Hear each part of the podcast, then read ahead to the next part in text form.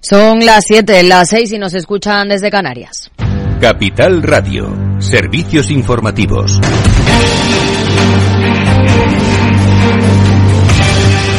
¿Qué tal? Muy buenas tardes. Los tipos de interés seguirán altos durante más tiempo, según el presidente del Banco Mundial, Ajay Banga, aunque la inflación ha empezado a bajar. En términos generales, la economía mundial está mejor de lo que pensábamos hace un año, ha comentado, pero las guerras suponen un desafío para el intento de los bancos centrales de lograr un aterrizaje relativamente suave. A ese aterrizaje suave en la economía estadounidense se ha referido también la secretaria del Tesoro, Janet Yellen, que también defiende que el crecimiento mundial sigue estando por encima de las expectativas.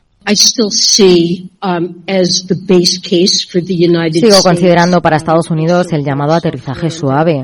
Nuestro mercado laboral es obviamente muy resistente, sigue funcionando muy bien. Tenemos un bajo desempleo, continuamos con una sólida creación de empleo, presiones salariales que podrían haber sido una preocupación. Con respecto a la inflación, estamos viendo que disminuye y la inflación en sí misma está disminuyendo. Declaraciones desde la Asamblea Anual del FMI, el Banco Mundial, que esta semana se celebra en Marrakech, desde donde también ha hablado la vicepresidenta de Asuntos Económicos en Funciones, Nadia Calviño. Ha anunciado que España va a ceder al FMI derechos especiales de giro por unos 3.500 millones de euros para los países más vulnerables, lo que supone aumentar del 20 al 50% el compromiso de nuestro país con la ayuda al desarrollo y el multilateralismo. Hoy hablamos también en nuestro país de pensiones. El gobierno estima que suba un 4% en 2024. Lorena Ruiz. El Ministerio de Seguridad Social prevé que el gasto medio en pensiones sobre el PIB entre 2022 y 2050 quede en el 12,4% del PIB y se sitúe por debajo del umbral definido en la reforma aprobada el pasado mes de febrero. Además, en el marco macroeconómico prevé un crecimiento del PIB nominal interanual del 4,9% para el periodo entre 2023 y 2030. Por ello, se calcula una horquilla para revalorizar las pensiones en 2024 entre el 3,5 y el 4%. De acuerdo con el informe, el mayor gasto en pensiones se produciría a finales de la década de los 40 y en 2050 el gasto total en pensiones contributivas sería del 14,7% del PIB. Esto, según el Ministerio, no impedirá la sostenibilidad del sistema, puesto que las medidas aprobadas con la reforma reportarán el equivalente a un 1,8% del PIB en ingresos adicionales. A partir de este año, el gasto en pensiones iniciaría una senda descendente gracias a las dinámicas demográficas no obstante, para que todo esto se cumpla, tendrán que darse un escenario en el que la economía crezca un 2,1% anual hasta 2040, que la inflación se mantenga en torno al 2% durante 40 años y que la tasa de paro caiga por debajo del 6% en 2045 y se estabilice a partir de entonces. Gracias, Lorena. Y en una jornada organizada en Madrid por el grupo de Left en el Parlamento Europeo, la líder de Sumar, Yolanda Díaz, ha subrayado que está en política para seguir avanzando en nuevas iniciativas para mejorar la vida de la gente, porque es consciente de que lo está pasando mal. Ahora, dice, toca elevar las medidas de protección y que sean los privilegiados los que se aprieten el cinturón. Les hemos dicho a los privilegiados que es hora de que sean ellos los que se aprieten el cinturón, que ya está bien, que hay que subir los salarios, que hay que reducir la jornada laboral, que hay que tocar el despido, que hay que hacer cosas para mejorar la vida de la gente, que tener un trabajo precario no es un tema de un trabajo, es que es tener vidas precarias, es que la precariedad está enfermando a los trabajadores y las trabajadoras. Y a las 8 el balance aquí con Federico Quevedo. ¿Qué tal, Fede?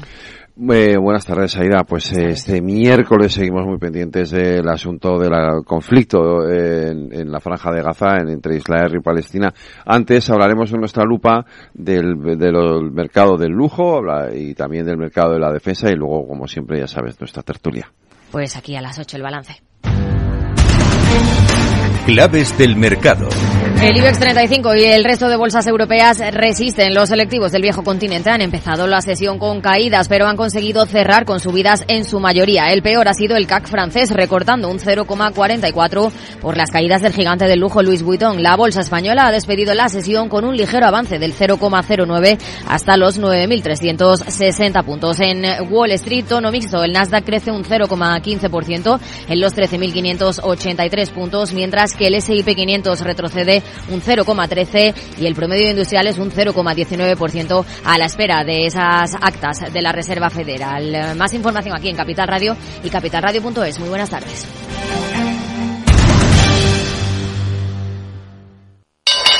Invierte en acciones OETF sin comisiones.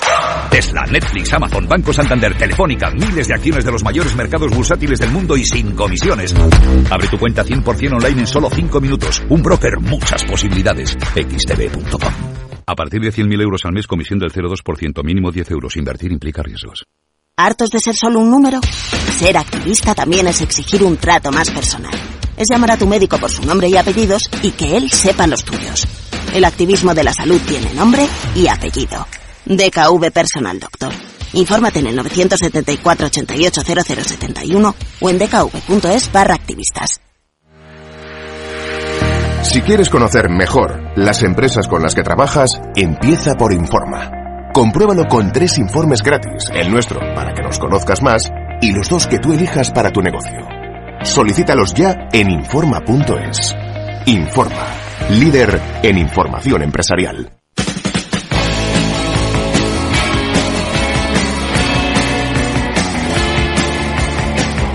Después del trabajo, After Work, con Eduardo Castillo, Capital Radio.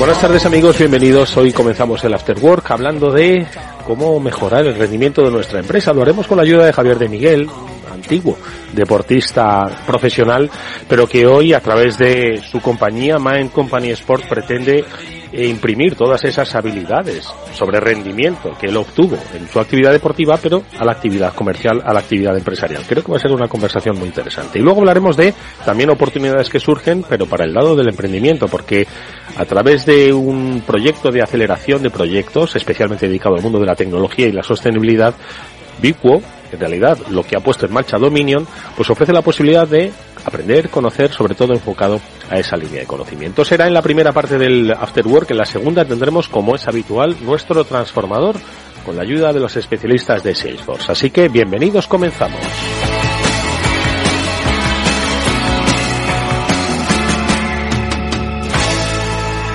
After Work, con Eduardo Castillo.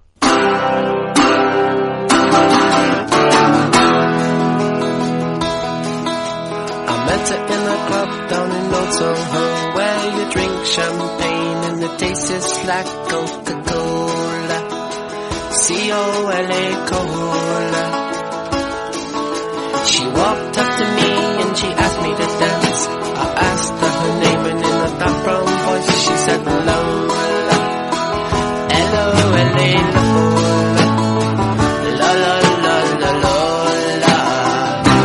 Bueno, como os decía al principio del programa, hoy vamos a ver cómo con el alto rendimiento que muchos de vosotros seguro que le dais al deporte en vuestra vida diaria, no sé si de carácter profesional, pero sí seguro que preprofesional, ¿por qué no le imprimís esa fuerza a vuestro mundo empresarial? Bueno, pues eso es algo que ha planteado nuestro siguiente invitado, porque de su experiencia profesional precisamente en el mundo del deporte, primero como nadador internacional, jugador de waterpolo, y luego con mucha formación a sus espaldas, especialmente en cómo funciona la mente, que yo creo que tiene mucho que ver con el deporte, pues se ha decidido aplicar esos conocimientos sobre el deporte y las altas capacidades que se pueden obtener, pero al mundo de los negocios. Estamos hablando con Javier de Miguel, que es fundador de Mind, Company Sport, MCS, al que vamos a preguntar cuál es la fórmula para rendir bien. Javier, ¿qué tal? Buenas tardes, bienvenido.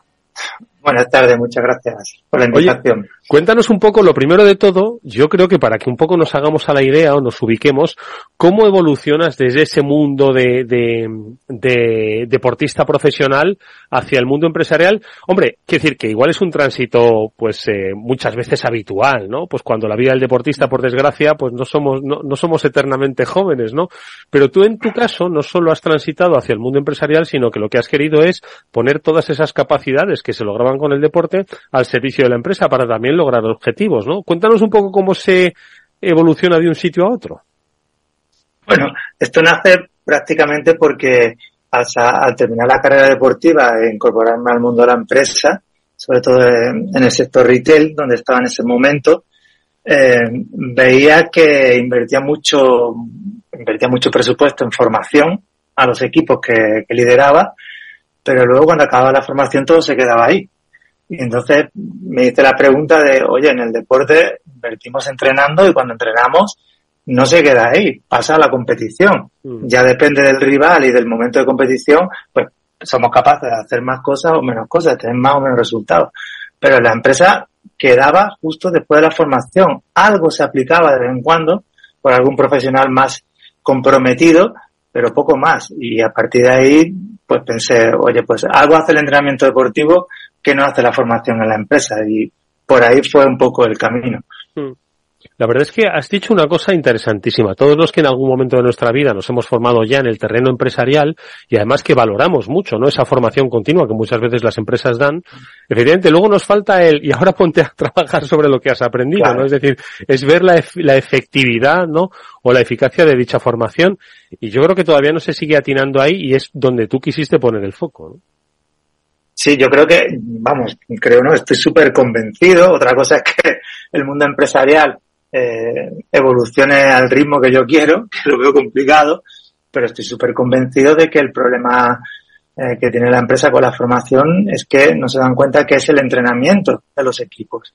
Y a veces hace formación por cumplir el expediente y, poco más. Y no se preocupan de un seguimiento y si hay un seguimiento, mm, no ven la relación que tiene ese tiempo invertido en los resultados que tiene la empresa. No se conecta bien en el entrenamiento deportivo lo que tú inviertes luego lo conectas muy bien con los resultados y con el rendimiento en competición. Lo observas, lo mides. Aquí por mucho que las empresas digan, y yo sé que me estoy metiendo en un general, pero en la realidad ninguno mide lo que tiene que medir cuando haces formación. Y tú has sacado a tu equipo a entrenar, has invertido un tiempo en entrenar a tu equipo. Y necesitas medir cómo ese entrenamiento que ha hecho tu equipo está repercutiendo en tu cuenta de resultados, ni más ni menos. ¿no?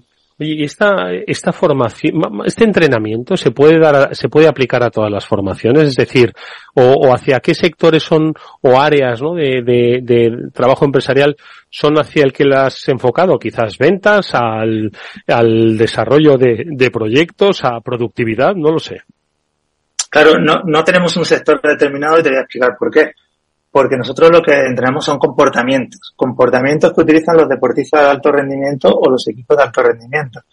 Entonces, eh, cualquier ser humano que esté en cualquier ámbito empresarial tiene la posibilidad de usarlos y ver el resultado que tienen, con lo cual no tenemos ningún sector. A nosotros lo que nos interesa es el equipo que viene y que quiere entrenar esos comportamientos y luego ver cómo al utilizarlos genera un cambio, unos resultados un rendimiento en sus en su ámbito laboral, sea el que sea.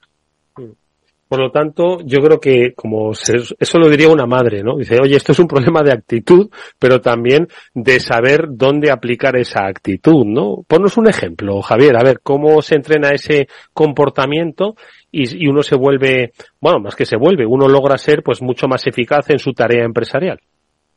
Fíjate, es que realmente, por ejemplo, eh, ¿cuántos cursos de liderazgo se pueden dar en las empresas? Yo no sé, yo hay millones de cursos, de dirección de equipo, de liderazgo. El tema de entrar en un comportamiento es simplemente que los equipos generalmente cuando se reúnen para hacer un trabajo conjunto o cuando están trabajando en el día a día utilizan un montón de comportamientos que ellos mismos no son conscientes de ellos. Nosotros lo único que intentamos es aislar esos comportamientos y decirle, oye, ¿qué utilizáis? Esto, muy bien, ya sabéis utilizarlo, que normalmente saben el tema es una, una cuestión de frecuencia y de intensidad, de intensidad, como pasa en el deporte. Lo usamos poco y de manera inconsciente. En el deporte lo usamos mucho y de manera consciente. Lo que intentamos es que tomen conciencia de que ese comportamiento que utilizan repercute, repercute en el rendimiento del equipo y ahora solo queda usarlo más veces y ver en qué situaciones te da más resultados y menos. Un comportamiento de simplemente puedes planificar con tu compañero, de enviar, de enviarle los mails en el momento adecuado, de reunirte por las mañanas a las horas precisas, comportamientos básicos que se hablan en la empresa todos los días, pero que falta una frecuencia y una intensidad adecuada para poder generar un resultado con ellos. Oye, Javier, cuando te aproximas a alguna empresa y les hablas de eh, aplicar ¿no? un entrenamiento similar al del deporte, yo no sé si muchos quizás, o cuando se habla de alto rendimiento, ¿no? Que quizás muchos se asusten y piensen, madre mía, nos van a, van a sacar un látigo y van a empezar un poquito a medir las, las flexiones que hacemos delante del, del ordenador, ¿no? ¿Cómo deben enfocar las empresas esto? Este, este es el, el, gran caballo de batalla nuestro y por el que intentamos, por el que intentamos crecer cada día, porque yo creo que hay un problema de entender el rendimiento en las empresas. El rendimiento se, en las empresas se atribuye a tener resultados. Y el rendimiento es mucho más. El rendimiento es lo que hay antes precisamente esos resultados. Lo que haces antes de esos resultados. Y si no entiendes qué tienes que hacer y cómo lo tienes que hacer para conseguir resultados, es muy complicado. Entonces ellos normalmente, cuando hablan de rendimiento, pues sí se asustan, piensan que vamos a meterles ahí una presión más añadida de la que tienen, cuando realmente lo que les decimos es, oye, esto que estás usando aquí, no lo uses tantas veces aquí, este comportamiento úsalo más veces aquí, verás cómo te va mucho mejor. Y normalmente lo descubren ellos. Ah, es que si lo cambio aquí me da este resultado, si lo cambio aquí me da este otro. Pues este es, esta es la realidad. La empresa tiene que entender que el rendimiento, o, lo que me decía un, con mi antiguo socio y amigo que ya no está por desgracia, Javier Imbroda, me decía, oye Javi, los únicos equipos que se divierten son los que ganan. Entonces hay que entender el rendimiento para conseguir resultados, que los equipos estén contentos con esos resultados y pongan su talento al servicio de la empresa porque están felices de poder tener resultados con su, con su talento, pero entendiendo que el rendimiento no es eh, estar felices, no es estar cómodos, no es tener eh, salud mental plena en la empresa, es hacer una serie de cosas que te llevan a estar contento porque usas tu talento para tener resultados. Y escucha, Javier, ¿cómo, cómo desde la propia experiencia de, de, la compañía de Mind Company Sport. Cuéntanos un poco cómo habéis eh, hecho una aplicación de este entrenamiento y que luego se ha visto en una mejora del rendimiento porque al final lo bueno de esto lo bueno de los entrenamientos es que ganas partidos, logras medallas o aumentas las ventas, es decir, cosas que se pueden medir, ¿no? Entonces, en, en, vuestro caso, cuéntanos ejemplos de, de cómo hayáis trabajado. Por ejemplo, cuando reunimos a equipos que eh, trabajan en oficinas, sea del sector que sea, ¿vale? Cuando habla de seguros, banca, no importa, cualquier sector.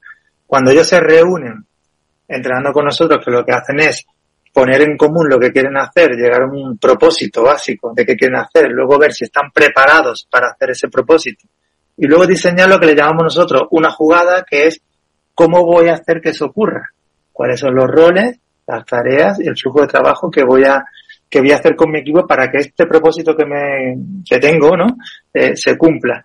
Pues es increíble cómo cosas que están acostumbradas a trabajar pero nunca se han parado a verlas desde este prisma o no han tenido el tiempo quizás muchas veces, ¿no? Mm. Cómo bajan el número de horas, por ejemplo, en ofrecer los servicios a los clientes. Su capacidad de respuesta es mayor porque disminuyen el número de horas que necesitan para dar respuesta a un cliente. Están más coordinados, hay menos incidencias entre ellos, mm. tienen más clara la forma de funcionar o tienen una mejor experiencia, por ejemplo, en banca a los clientes porque no llegan agobiados a la atención al cliente, interactúan con él de manera calmada, tienen el foco en las necesidades del cliente porque todo está ordenado, todo fluye.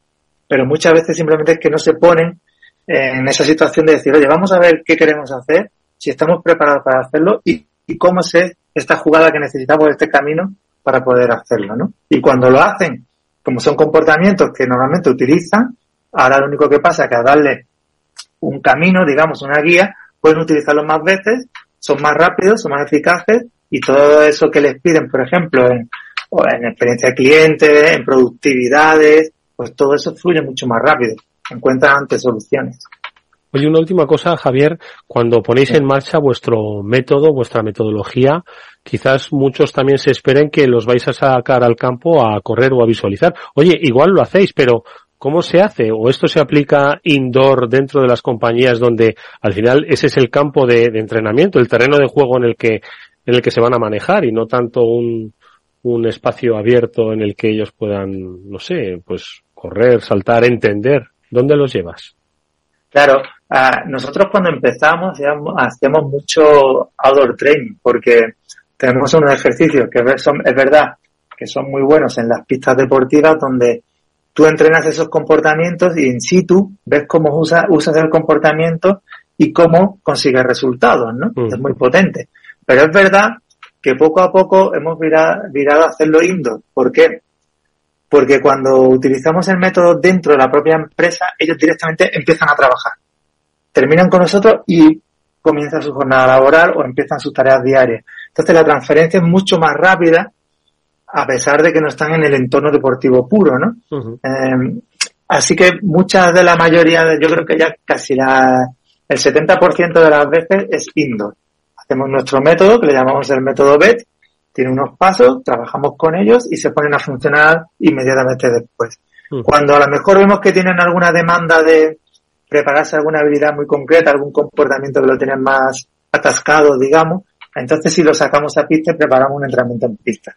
Pero si no, trabajamos con el, con el método BET este del valor estratégico del talento, que le llamamos nosotros, trabajamos indoor, porque la gran mayoría de los equipos ya usan muchos comportamientos, como te decía, de alto rendimiento. El problema está en que se den cuenta de que hay que usarlos con una frecuencia y con una intensidad que hasta ahora pues no pueden y a veces no porque no quieran, ¿eh? a veces porque la propia estructura de la empresa o la forma, como decía, de entender, de entender el rendimiento de la empresa no les permite ir más allá, ¿no? Entonces ya tenemos que entrar al juego con directivos, ¿no? Que son los que están nuevamente por encima de ellos, ¿no? Y cambiar un poco esa cultura de empresa, ¿no? Mm. Oye, muy interesante. Y una última cosa, rápidamente. ¿Cuánto dura un entrenamiento del vuestro? Depende, entiendo, del objetivo, ¿no? Que se quiera cumplir. Bueno, yo siempre digo que nosotros somos eh, la Fórmula 1 de, de, la psicología, mm. ¿vale? Nosotros tardamos en tener un equipo con el método aprendido cinco horas. Bueno, a partir de ahí, nada, nada, es, es, un tiempo récord, pero porque venimos del deporte. Y en el deporte yo juego el fin de semana, yo no puedo estar haciendo muchas eh, experimentos con sea, yo necesito competir y ganar el fin de semana. Entonces, mm. nosotros lo que hemos hecho es con, concentrar el método deportivo a la hora de enseñar en las empresas a un equipo empresarial cómo dirigir o cómo funcionar como un alto rendimiento. En cinco horas lo tienes. A partir de ahí, que quieres entrenar un poco más, pues ya hay distintas fases o distintos productos, digamos, servicios, donde te ampliamos. Pero yo en cinco horas te garantizo que entiendes el método, has trabajado casos prácticos dentro de la formación indoor que hacemos mm. en aula, la típica formación con mucha práctica, y al día siguiente puedes empezar a usarlo ya y ver resultados. Mm.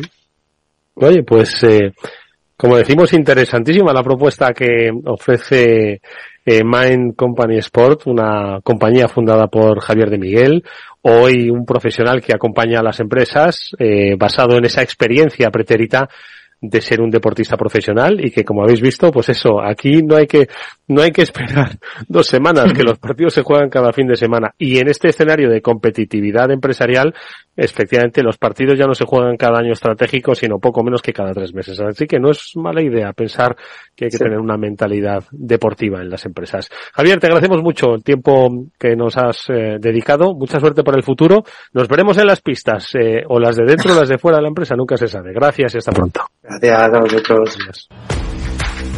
Vamos con un consejo. Si inviertes en bolsa, esto te interesa. XTB tiene la mejor tarifa del mercado para comprar y vender acciones y ETFs. No pagues comisiones hasta 100.000 euros al mes. Si inviertes en bolsa o quieres empezar, más sencillo e imposible, entras en xtb.com, abres una cuenta online y en menos de 5 minutos compra y vende acciones sin comisiones con atención al cliente las 24 horas del día. ¿A qué estás esperando? Ya son más de 500.000 clientes los que confían en xtb.com, un broker, muchas posibilidades en xtb.com. A partir de 100.000 euros al mes, la comisión es del 0,2%, mínimo 10 10 euros, invertir implica riesgo.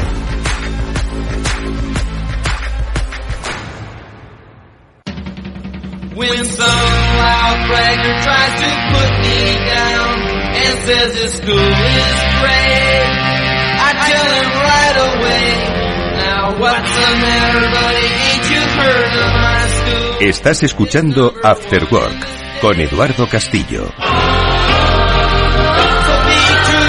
Bueno, ya sabéis que en este programa nos gusta mucho poneros en la pista de oportunidades para el desarrollo de buenas ideas, sobre todo que respondan a las necesidades de nuestro tiempo. Y hoy esas necesidades parten de dos puntos, de la tecnología y la sostenibilidad. Así lo ha visto Dominion, que ha puesto en marcha un proyecto para impulsar ideas de negocio a través de Biquo y con la que quiere pues eso contar con pues eh, emprendedores con iniciativas a las que ayude con su conocimiento y albergados en su compañía pues eh, buenas ideas en este terreno de la sostenibilidad y la tecnología. Quien dirige el proyecto nos acompaña en este after work Patricia Berjón. Qué tal Patricia buenas tardes bienvenida.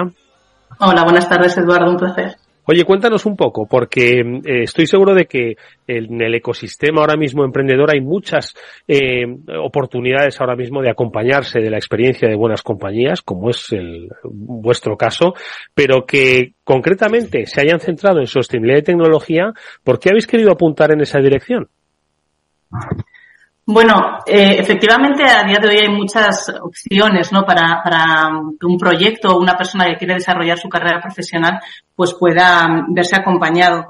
Eh, nosotros creemos que este programa tiene algunas características especiales, ¿no? Ese acompañamiento es muy, muy cercano y el motivo por el que hemos elegido eh, sostenibilidad y tecnología es porque está absolutamente alineado con el plan estratégico de Dominion. Nosotros somos una compañía que ayudamos a nuestros clientes a transicionar hacia esa economía más sostenible, ¿no? Que es de lo que se habla hoy mucho eh, hoy en día y lo hacemos a través de la tecnología. Entonces creemos que a la hora de acompañar un proyecto y poderle ayudar y poderle impulsar, siempre lo podremos hacer mejor en aquellas áreas que nosotros dominamos. Y por eso buscamos proyectos de ese tipo.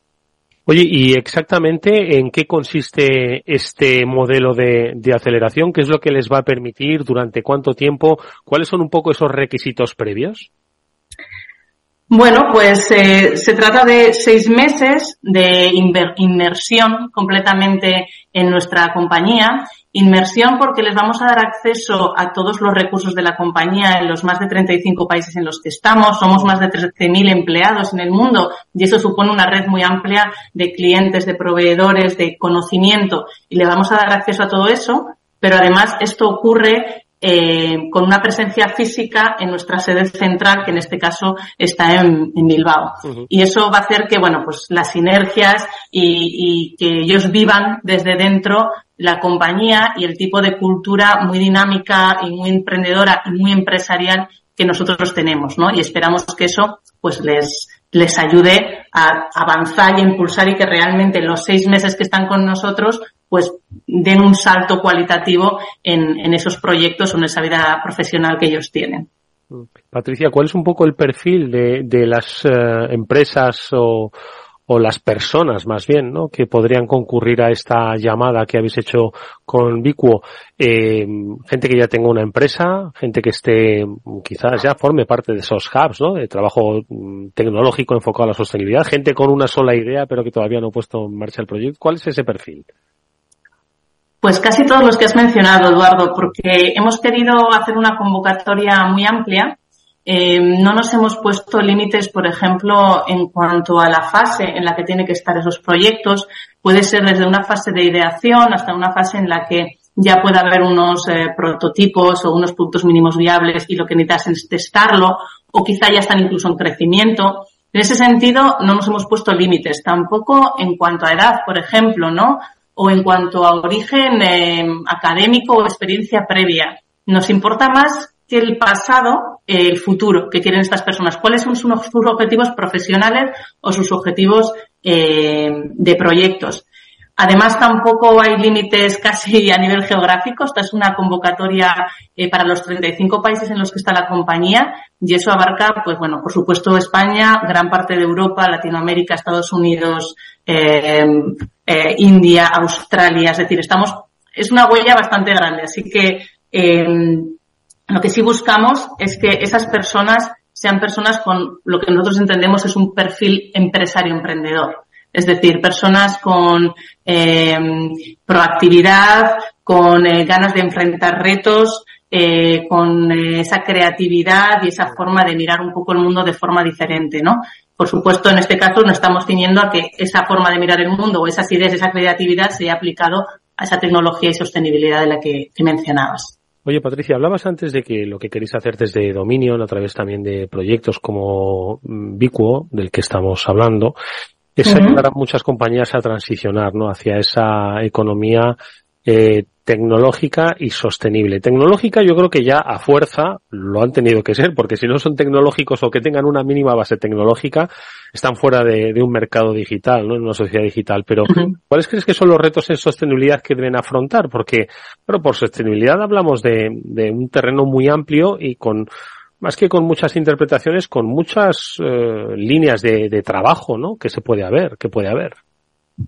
Efectivamente, y además Así queremos que lo vean los posibles candidatos, ¿no? Nosotros aquí hablamos de sostenibilidad en el sentido amplio de la palabra. Muchas veces cuando hablamos de sostenibilidad tendemos a pensar en la medioambiental y es verdad que para los clientes específicos de, Dominion pues es una de las más habituales, ¿no? Porque son clientes industriales, clientes en el mundo de la energía, en el mundo de las telecomunicaciones y casi esos retos del impacto en el medio ambiente son uno de los retos importantísimos que tienen a día de hoy. Pero la sostenibilidad abarca también otros ámbitos y otro muy importante es todo lo que es eh, relativo a, lo social. Y hemos, bueno, ya entre las candidaturas que hemos recibido, hemos recibido algunos proyectos en este ámbito, ¿no? Que, que buscan paliar eh, problemas o retos en torno a la sostenibilidad social. Yo te diría, que has mencionado el, tema de la tecnología, eh, sí es verdad que la mayoría de las compañías que han tenido que abordar de alguna forma el reto tecnológico, pero a día de hoy todavía hay ciertos elementos de transición digital, yo diría también de transición energética, esa es súper importante, y la industria también tiene retos importantes con, con estos temas. Mm. Oye, eh, hace mucho que venimos hablando de, del emprendedores, del mundo del emprendimiento. Diez años o más, ¿no? Desde que se puso en marcha aquella ley de, de emprendedores, ¿no? Ya ni me acuerdo. Pero bueno, ha cambiado mucho el mundo, eh, sigue cambiando. ¿Cómo es el emprendedor de hoy? ¿Cuál es, eh, ha cambiado mucho de los que estoy seguro que habéis visto, ¿no? Y que han también, ahora formarán parte, ¿no? De esa estructura de dominio, pero en su día fueron emprendedores. ¿Han cambiado mucho eh, estos emprendedores? ¿Cómo han evolucionado? Bueno, eh, es difícil contestar a esto eh, mirando, si miramos el, global del mundo, ¿no? No tiene nada que ver el emprendedor en España con el emprendedor en Latinoamérica. La verdad que nosotros vemos diferencias importantes, ¿no? Quizá por hacer una mención así concreta, en Latinoamérica eh, el emprendimiento es algo casi intrínseco al profesional. Eh, casi todo el mundo tiene o ha tenido alguna experiencia de emprendimiento o en paralelo a su trabajo eh, la tiene. En el caso de mm, España, yo diría que eh, hay más emprendedores a tiempo completo a día de hoy quizá que en el pasado, eh, porque también hay un ecosistema muy grande, hay muchísimas más ayudas que en otros momentos. Eh, pero bueno, eh, hay muy diferentes tipos de emprendedores, desde el más joven que, sale casi de la universidad hasta esas personas que han recorrido parte de su carrera profesional y en un momento dado deciden afrontar un reto, ¿no? Mm. Bueno, pues yo creo que para todos ellos eh, está esta oportunidad que, que nace de la mano de Dominion, pero ojo que tiene que tiene una fecha límite y es un poco lo que nosotros también queremos llamar, que se apunten cuanto antes. Cuéntanos un poquito cuál sería la forma de concurrir, que luego ya salga o no, bueno, pues eso depende de las habilidades y supongo que un poquito de la suerte, pero ¿qué tendrían que hacer, Patricia, y hasta cuándo? Bueno, pues mira, es verdad que nos queda poco tiempo, ¿no? Eh, el día 19 eh, de octubre cerramos esta primera convocatoria, es nuestra primera edición. Eh, a partir de ese momento, pues será el proceso de selección y, ya la comunicación de los, finalistas, que son, eh, bueno, seis, seleccionados.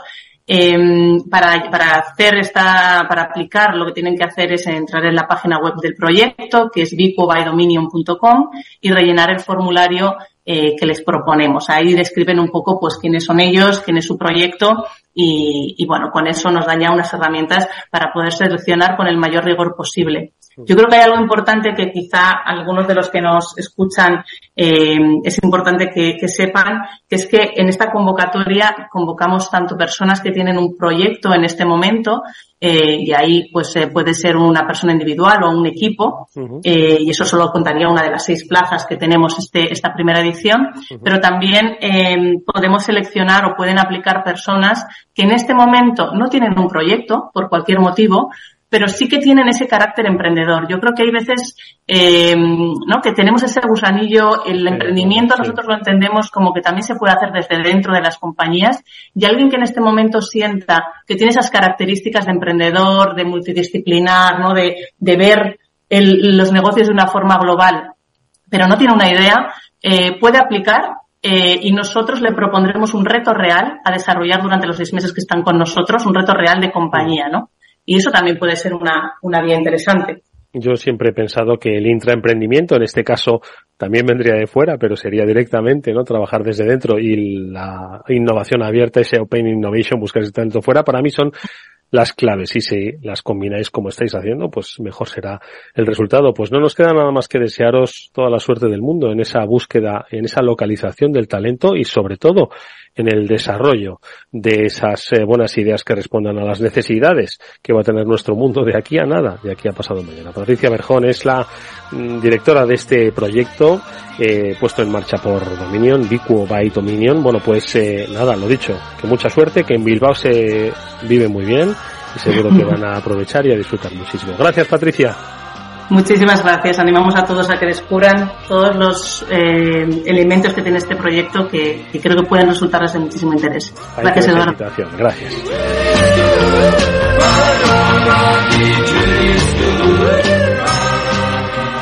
After Work con Eduardo Castillo. A continuación, El Transformador, de la mano de Salesforce.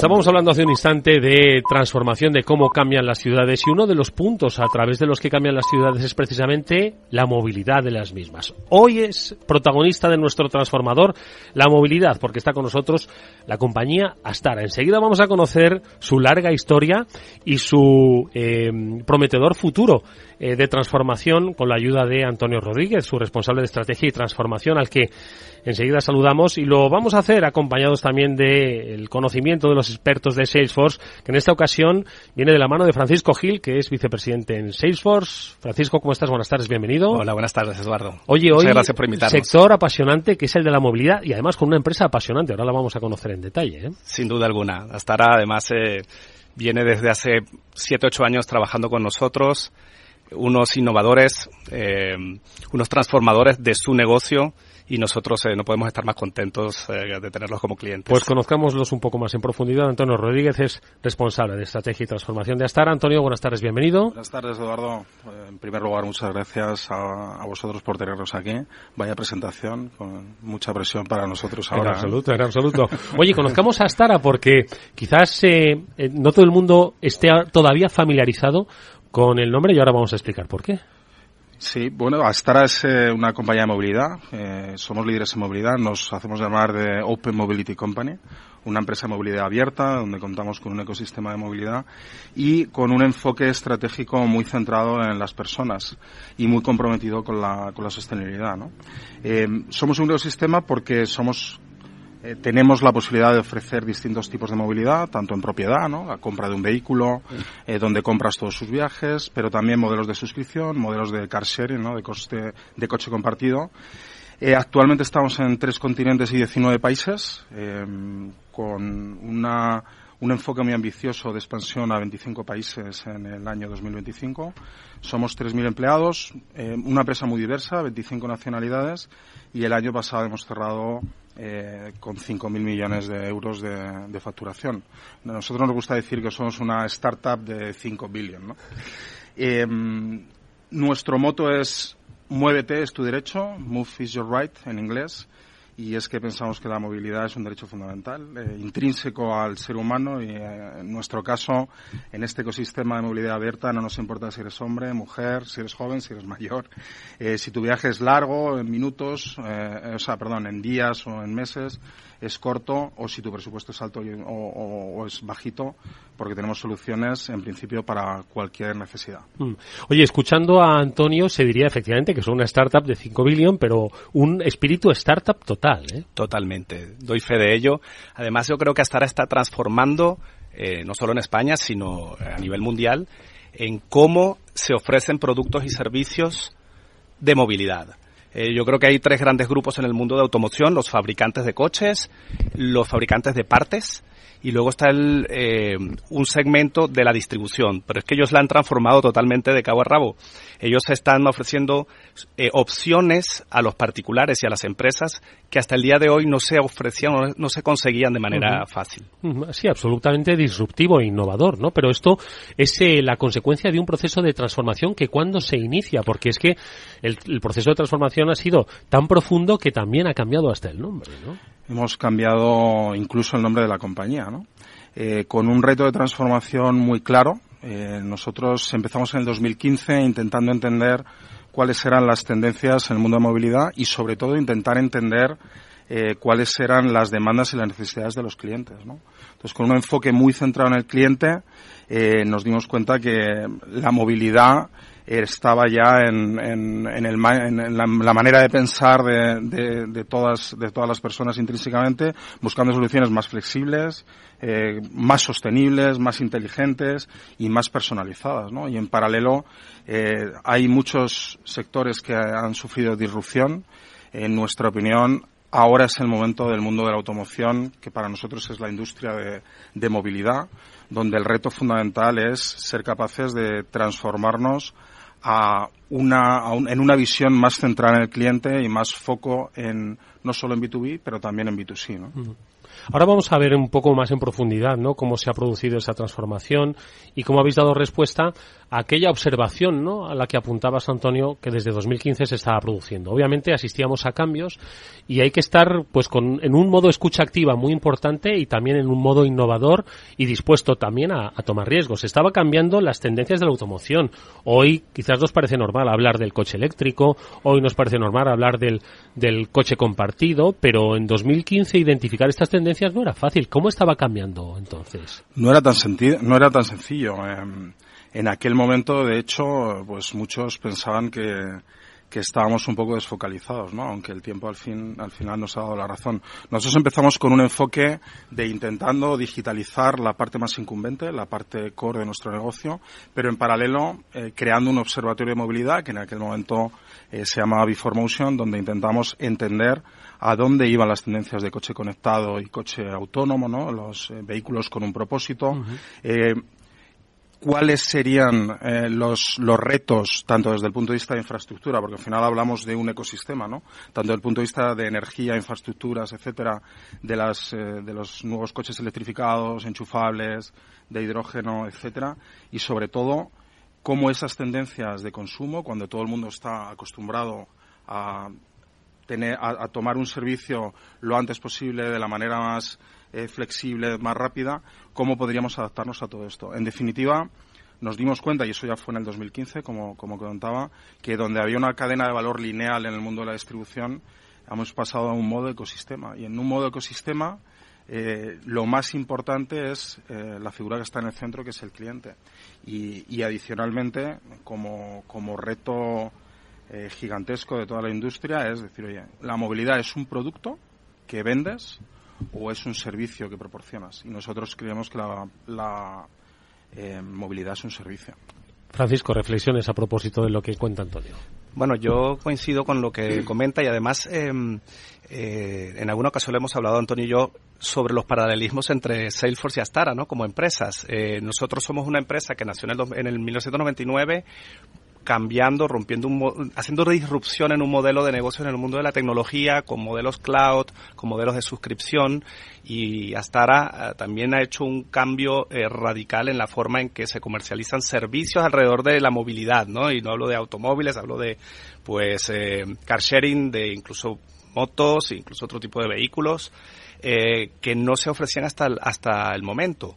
Entonces, eh, y ha dicho algo clave, el cliente como centro de nuestro foco empresarial, tanto en Salesforce como en Astara. Y esos paralelismos yo creo que nos han ayudado mucho a ambas empresas a unar esas sinergias y que nos ayudemos mutuamente en esa innovación. Incluso Astara es parte de ese piloto del Automotive Cloud, una nube de soluciones en el mundo de automoción que desde el año pasado están participando activamente. Mm.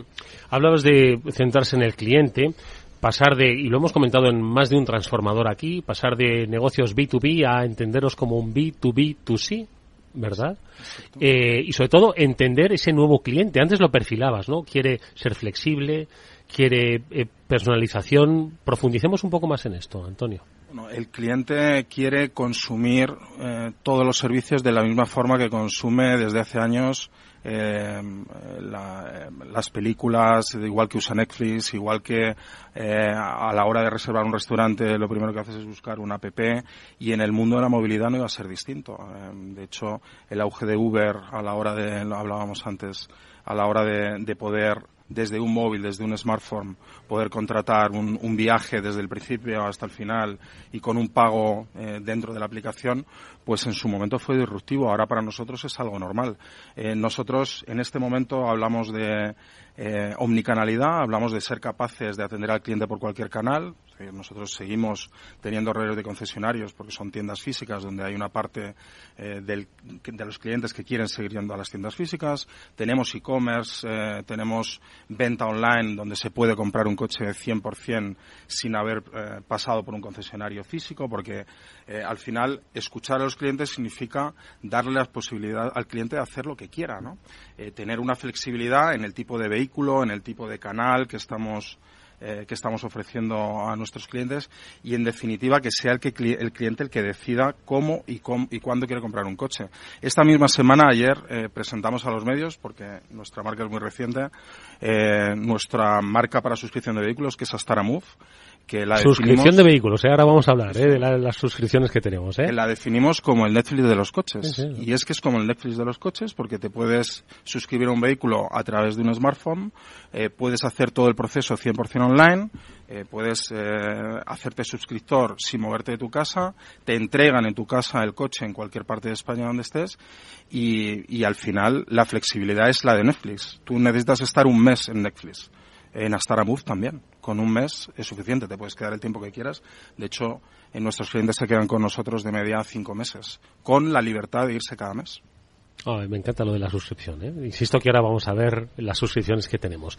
Y entiendo que esto todo tiene una base tecnológica. Ahora eh, vamos a hablar de eh, el papel, en este caso, no, de la tecnología, el apoyo de Salesforce. Pero antes, y un poco a propósito también de la cultura de la empresa, hablabas de mm, que la transformación ha sido tal que hasta ha cambiado el nombre, ¿no? Y obviamente ha tenido más que una, un cambio de cultura, entiendo que ha habido también una transformación, una evolución de la cultura, ¿no? Desde ese, desde esa perspectiva de cambio, hablemos de valores, del propósito, de la propia cultura, de la gestión del talento Antonio. Bueno, uno de nosotros tenemos muchos valores. Nuestro propósito principal es eh, ser capaces de facilitar la movilidad personal de, de, los ciudadanos, ¿no? de, nuestros clientes o usuarios, proporcionándole, como hemos dicho antes, distintas modalidades, de manera que en función de las distintas necesidades puedan acceder a distintos servicios de, movilidad. En cuanto a nuestros valores, tenemos cinco muy claros. Eh, uno es la innovación. Es, no hubiéramos podido abordar la transformación sin ser capaces de imaginar lo que iba a venir, de crear y desarrollar cosas que no existían. Nosotros en 2015 desarrollamos el primer e-commerce de vehículos en Europa que eras donde eras capaz de hacer la experiencia 100% online, ¿no? Uh -huh. Esto no se habló mucho en, en, aquel momento, pero era, era así, ¿no? Eh, la curiosidad es otro de nuestros valores, mantener la mente abierta, ser capaces de valorar la diversidad, como he dicho antes, eh, tenemos 25 nacionalidades dentro de estos eh, eh, 3.000 empleados, eh, estamos en, en 19 países, la diversidad es algo importante para nosotros.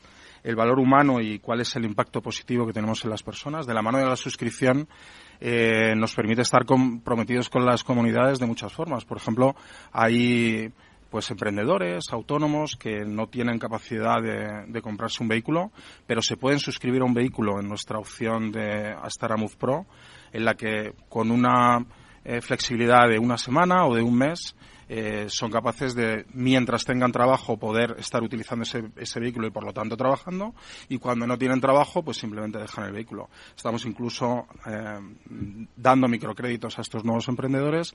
Al fin y al cabo, creemos que la movilidad, al ser un, un elemento intrínseco a, al ser humano, nos permite está, tener un impacto positivo también en la sociedad. ¿no? Y en cuanto a la cultura, nos, nos entusiasma el talento. No puedes hacer ninguna transformación sin talento. Eh, nosotros contamos con talento, seguimos buscando talento y es lo que nos hace mejores, diferentes, en un equipo diverso, internacional y con una vocación de crecimiento eh, muy grande. O sea, piensa que en el 2015, que es cuando empezamos la transformación, uh -huh. por hablar un poco de cifras, ¿no? Porque luego todo el mundo dice que se ha transformado digitalmente. pero vamos a, pero hay que pero demostrarlo, vivido, ¿no? exactamente. En 2015 éramos una empresa con presencia en en cuatro o cinco países, en Europa y en Latinoamérica, eh, que facturaba pues mil millones, mil doscientos millones. El año pasado cerramos en cinco mil, ¿no? Hemos multiplicado por cinco nuestro tamaño, nos hemos movido de cuatro países a 19. Nuestra ambición es convertirnos en volver a doblar nuestro tamaño en los próximos tres, cuatro años y seguir en, y seguir en más, empezar en más países, ¿no? Ser mucho más globales. Mm. Obviamente, ¿no? La transformación eh, requiere de arrojo, impulso, visión, pero también de tecnología, ¿no? Porque no hay transformación si no hay un componente, un componente digital. En ese sentido, eh, ¿Cuál es eh, el papel que juega la tecnología en estos procesos, en ese acercamiento, en esa eh, flexibilidad que ofrecéis a los clientes, en, en, esa, en ese desarrollo de nuevas ideas y el papel también que ha jugado Salesforce? La tecnología juega un papel fundamental. Muchas veces, eh, y además estás invitado a venir a nuestras oficinas, donde se respira datos, se respira inteligencia de datos, eh, se respira tecnología. Muchas veces nos preguntan si somos una empresa tecnológica, ¿no? Nosotros somos una empresa de movilidad construida sobre tecnología, pero sí que nos hemos dado cuenta que la transformación eh, de ese B2B a B2B2C solo se puede hacer eh, con tecnología. Eh, y no hay estrategia sin tecnología y desde luego es un gran error eh, el llevar a cabo un plan tecnológico sin estrategia. Eh, desde, ese, desde ese punto, por eso nuestro área se llama Estrategia y, Transformación, comenzamos a desarrollar la plataforma de Astara con un objetivo de crear un ecosistema flexible y que fuera capaz de escalar a distintos países.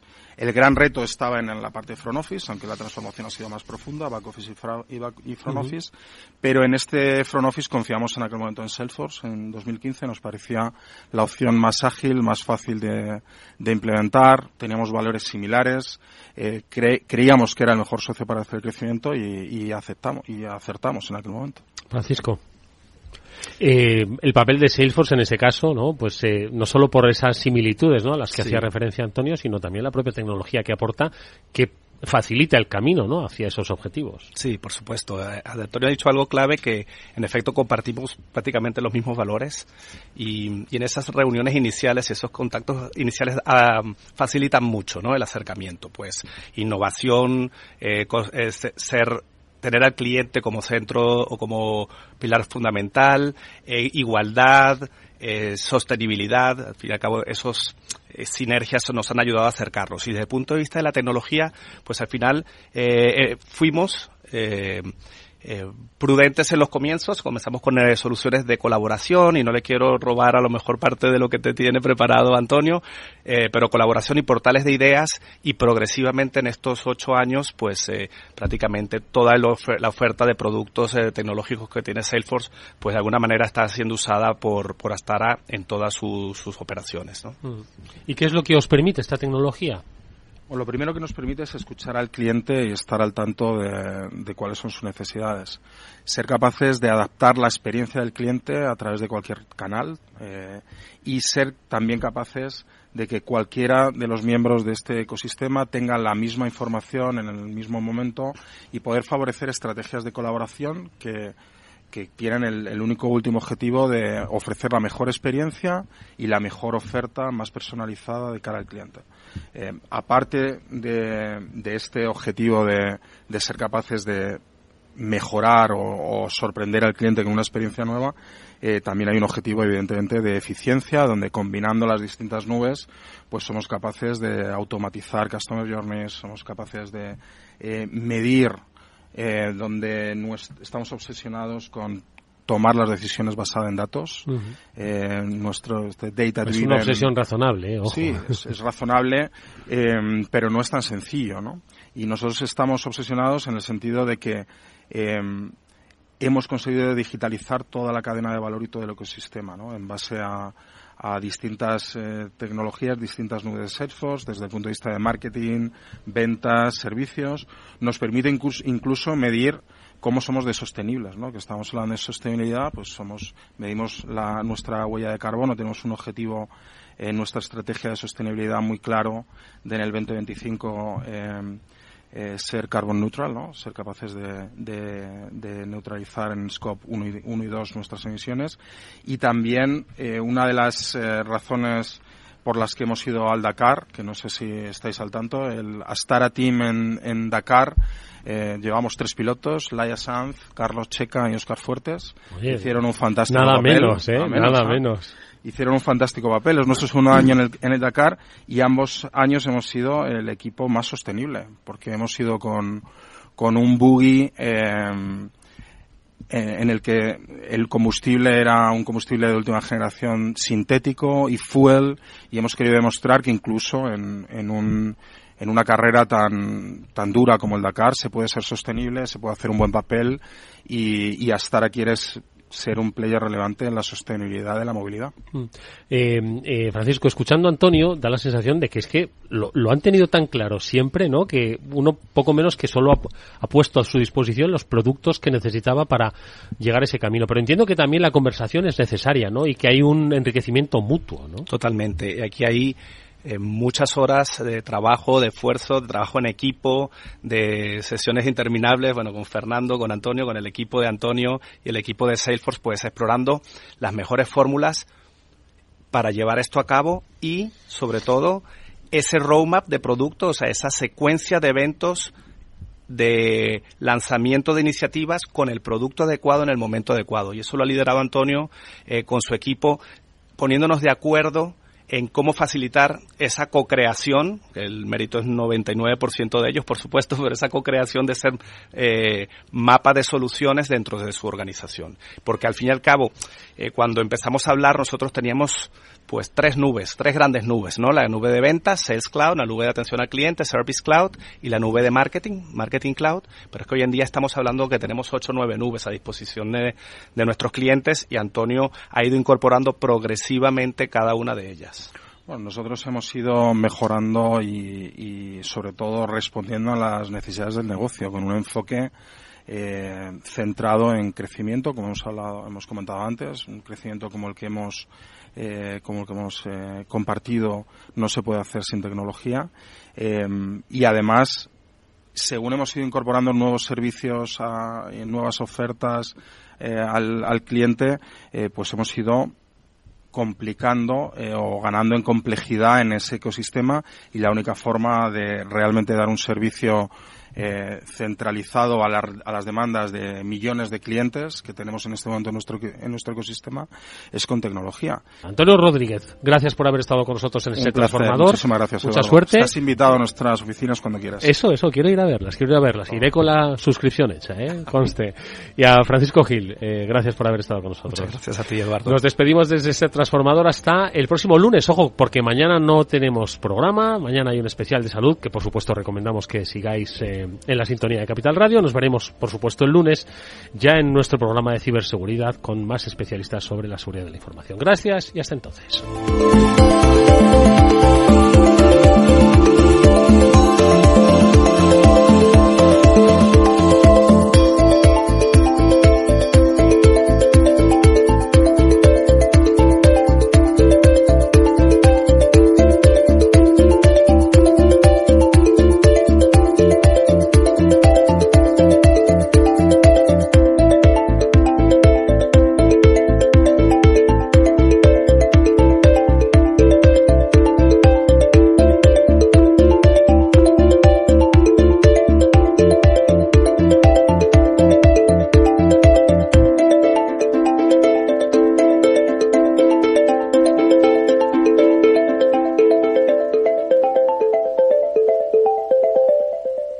Salesforce les ha ofrecido el transformador. ¿Qué es ir más allá?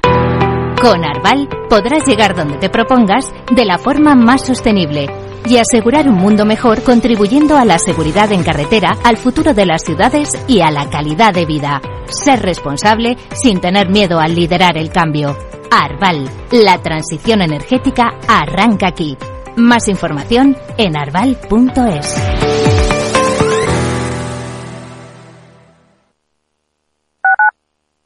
Capital Radio 103.2 Te quiero de colores. Te quiero libre.